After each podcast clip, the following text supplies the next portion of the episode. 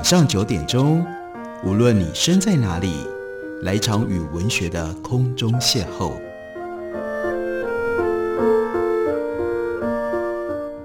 杨照谈书，邀您一同遨游文学世界，认识古今中外的经典之作。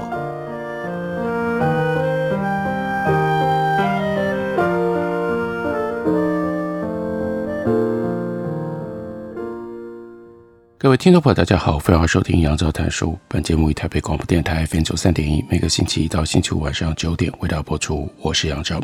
在今天的节目当中要为大家介绍的这本书，为我们回顾了在戒严时期一个非常特殊的政治管制情况。那延伸出来，可以说，同时也是对于政治异议分子的迫害，那就是所谓的战后黑名单。这本书的书名叫做《战后黑名单问题之调查研究》，非常的直接明白。作者呢是薛化元和许文堂，这是由国家人权博物馆和云城文化一起共同出版的。所谓的黑名单，主要就是关于海外人士，如果被列在特定的名单上。就不得返国，这当然最主要前头就先牵涉到那个时代入出境管理制度。第二次世界大战结束了之后，台湾原来并没有严格限制入出境管制的规定。要到一九四九年一月五日，当时身兼台湾省主席以及台湾省警备总部总司令陈诚，他正式上任了。为了因应大陆人士来台越来越多，衍生了很多的社会问题、民生问题，所以开始采取严格的入境管制措施。这是战后台湾禁管制度的开头。台湾一地的入出境主管机关，最主要是台湾省警务部，还有台湾省警备总司令部。依照申请者背景不一样，分别办理哪些不一样的身份的人呢？旅客、公务员，还有他们的眷属，以及军人跟军眷这些不同的分类，就有不同的单位负责审查、负责发证。从初期入出分管和军民分管，到了一九五二年就统合成为叫做台湾省保安司令部军民入出境联合审查处。到了一九五七年三月又改名成为台湾省保安司令部入出境管理处。一九五八年，台湾省保安司令部。台湾省民防司令部、台湾防卫总司令部、台北卫戍总司令部这四个单位合并而成为了鼎鼎大名的台湾警备总司令部。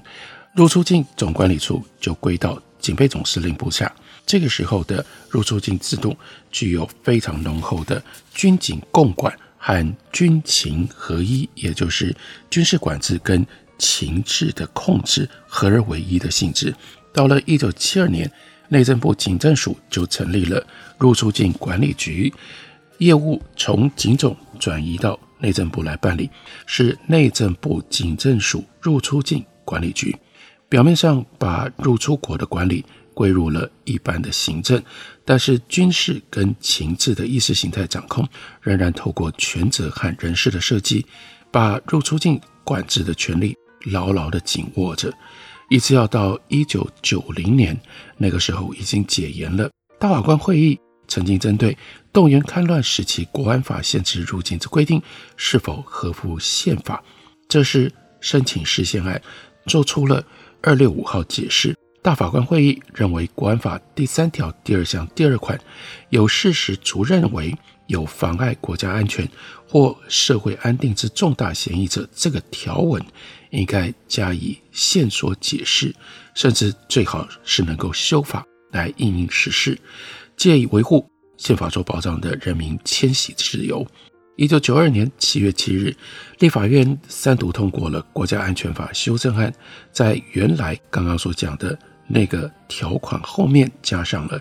但曾于台湾地区涉及。在民国三十八年以后，未在大陆地区设籍，现居住在海外，无事实足认为有恐怖或暴力之重大嫌疑者，不在此限，作为但书。这非常明确的，就是针对长期以来所谓的海外黑名单。让绝大多数在战后出国留学或者工作的海外异议分子，他们得以获准入境，让黑名单的人数大幅的限缩了。一九九九年，则公布了《入出国及移民法》第五条规定，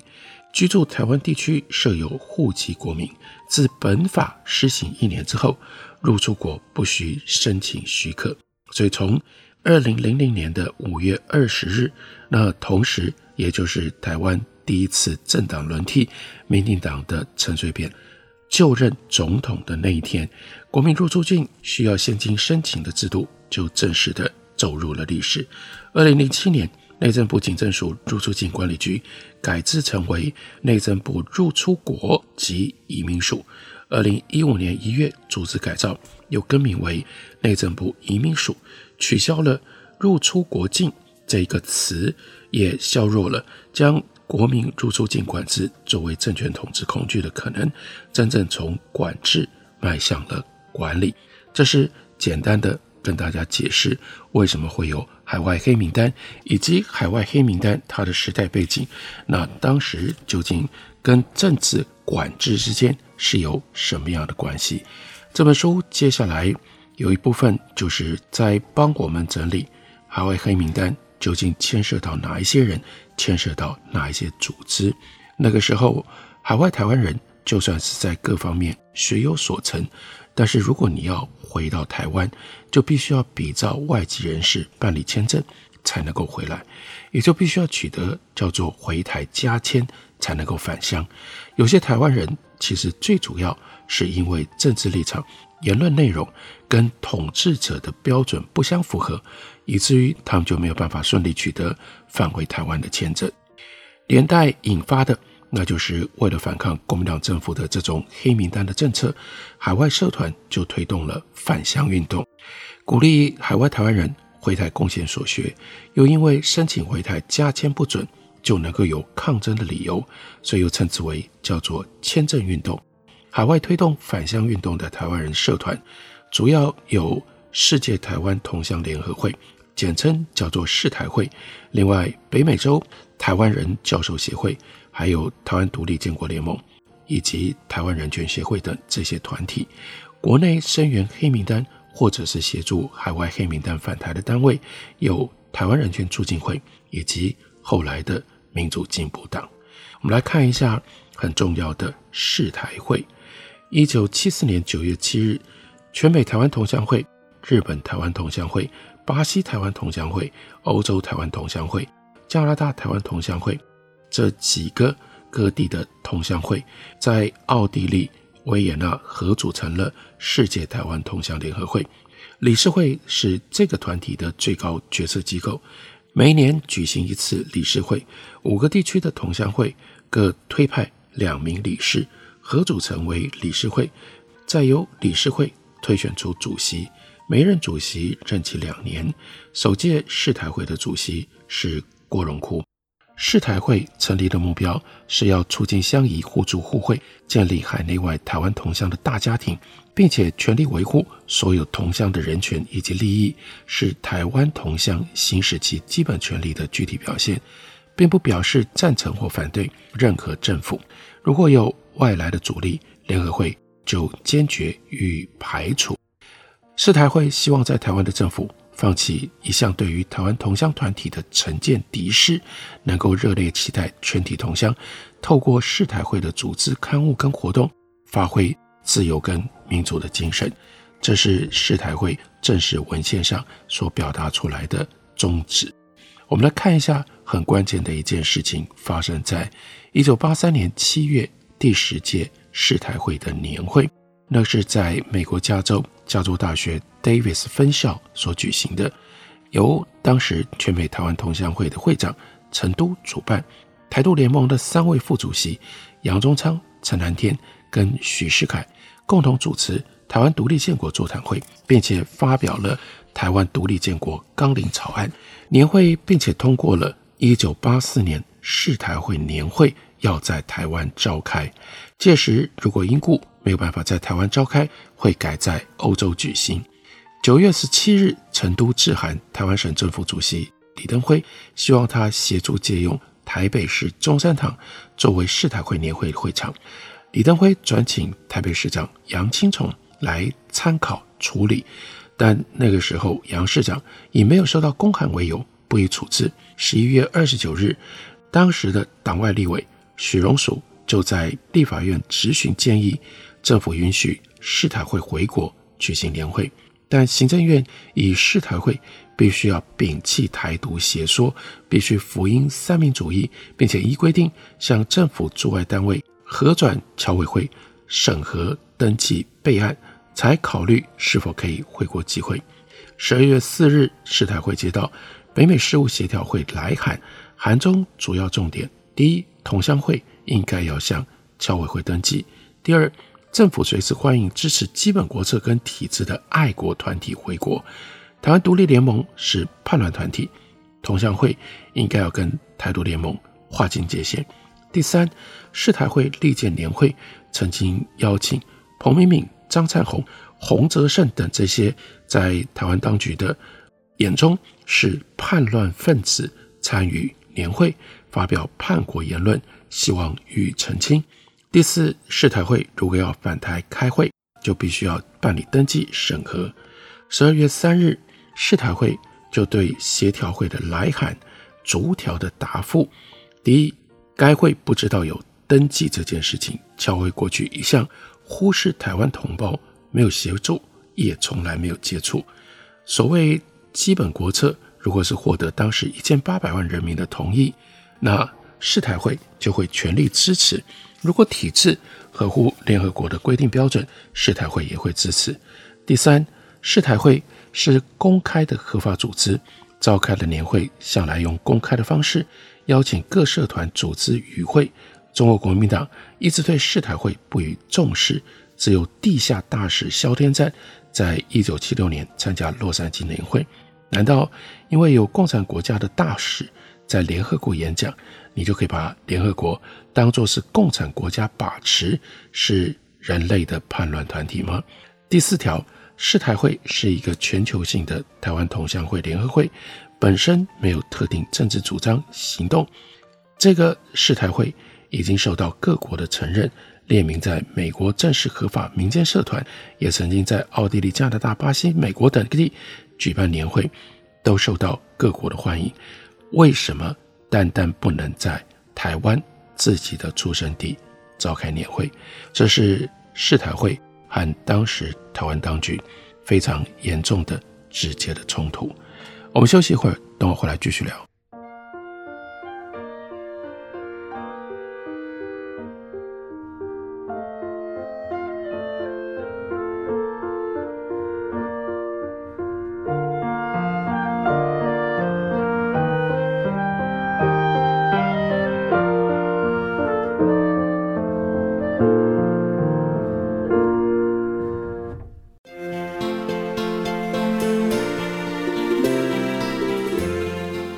大家好，我是李千娜。台北的好声音尽在 FM 九三点一，AM 一一三四，台北广播电台。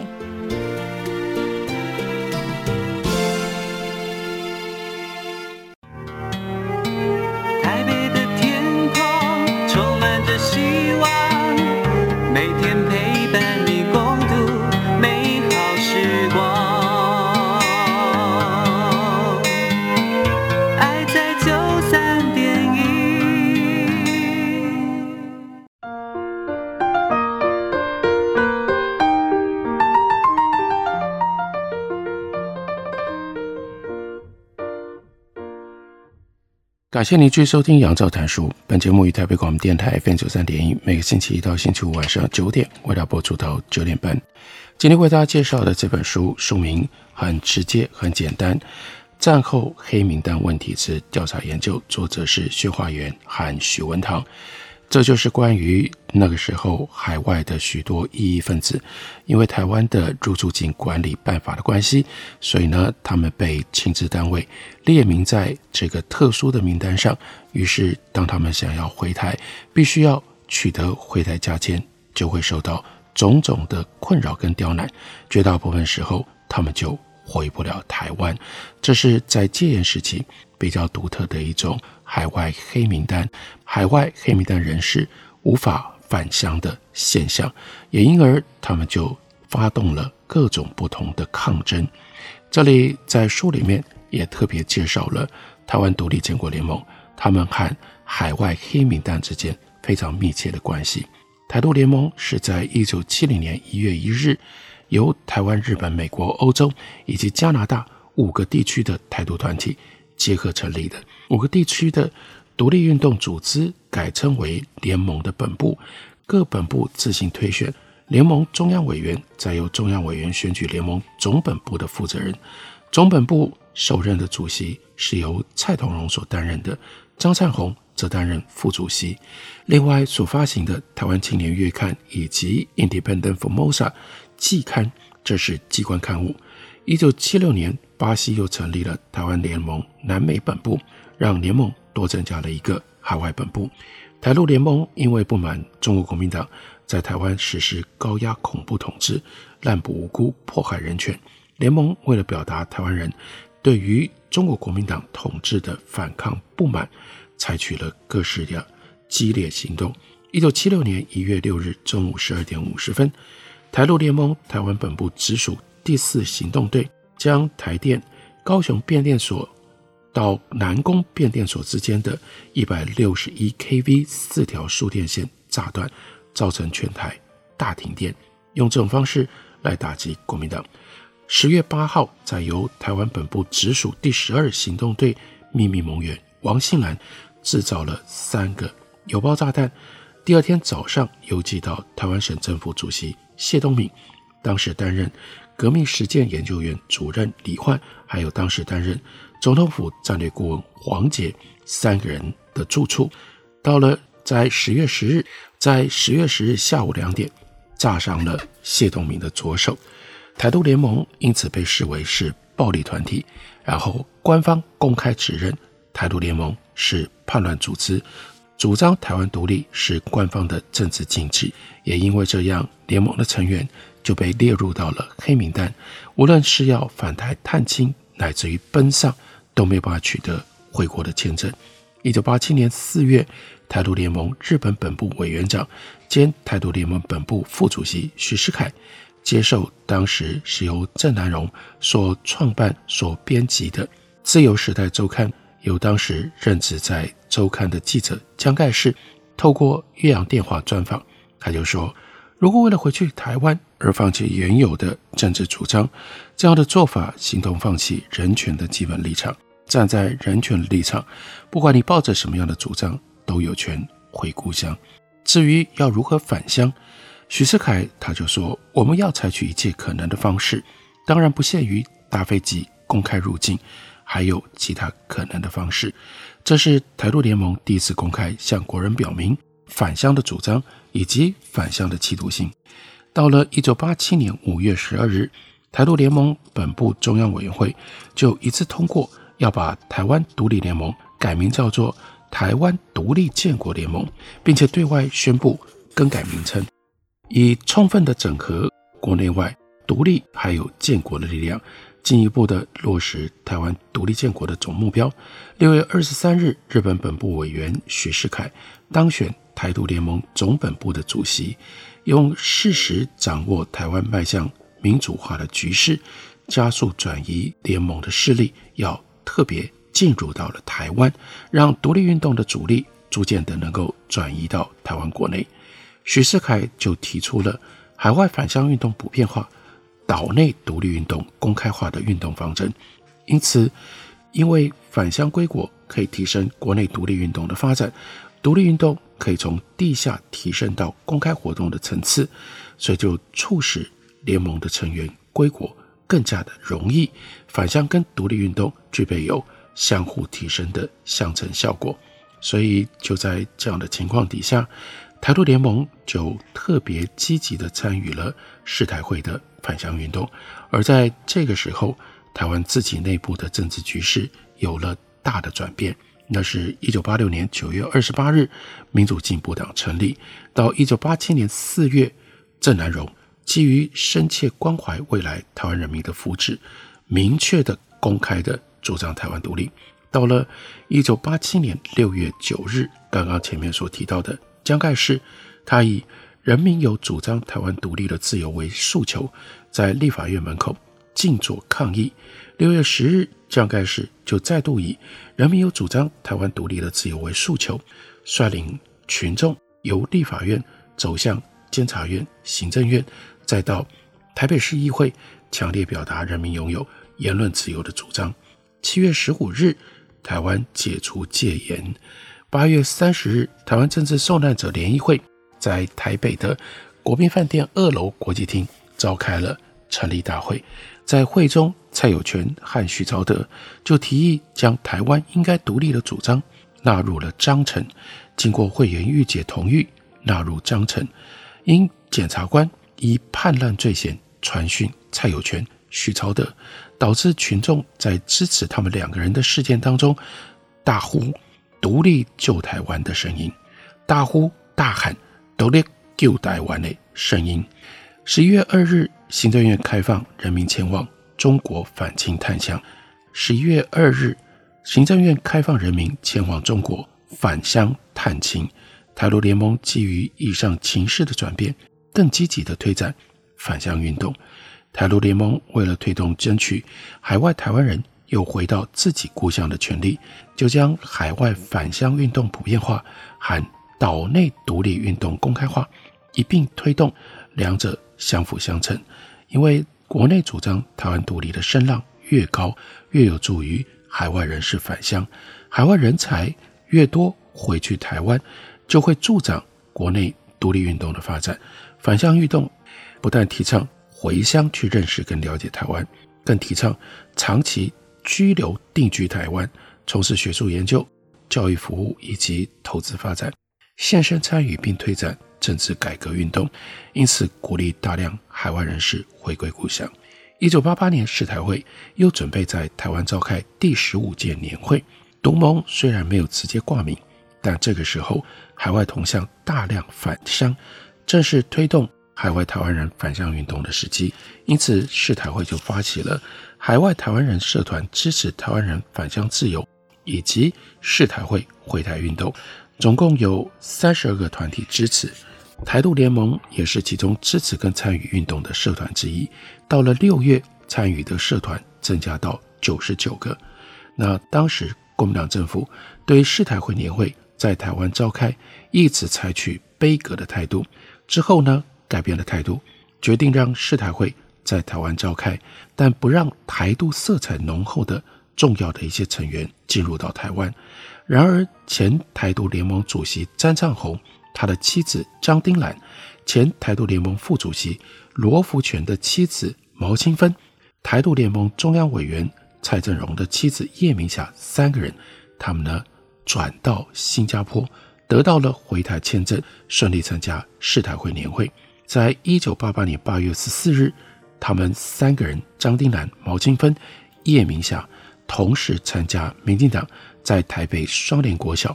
到八月十六号在龙山国中所举办的特别演讲会，就叫做“声援海外台湾人返乡运动及欢迎世台会年会演讲会”。他们并上台发表演说，抨击中国国民党政权拒绝台湾同乡入境的政策。八月十七日下午五点半。他们三个人在台北的行天宫会合，分别佩戴了金黄色的彩带，并且绑上了独立救台湾的头巾，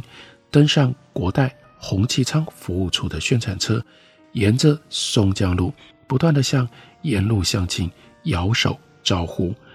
另外有在步行跟着参与有四五十位。民进党的党工、义工，还有台权会、进步妇女联盟的朋友，穿梭在拥挤的车辆跟人群当中，忙着发送“言论自由、态度无罪”以及建立新而独立的国家的传单。晚间七点，他们到达新兴国中的演讲会场。台湾人权协会理事庄秋雄，他在演讲的时候表示：“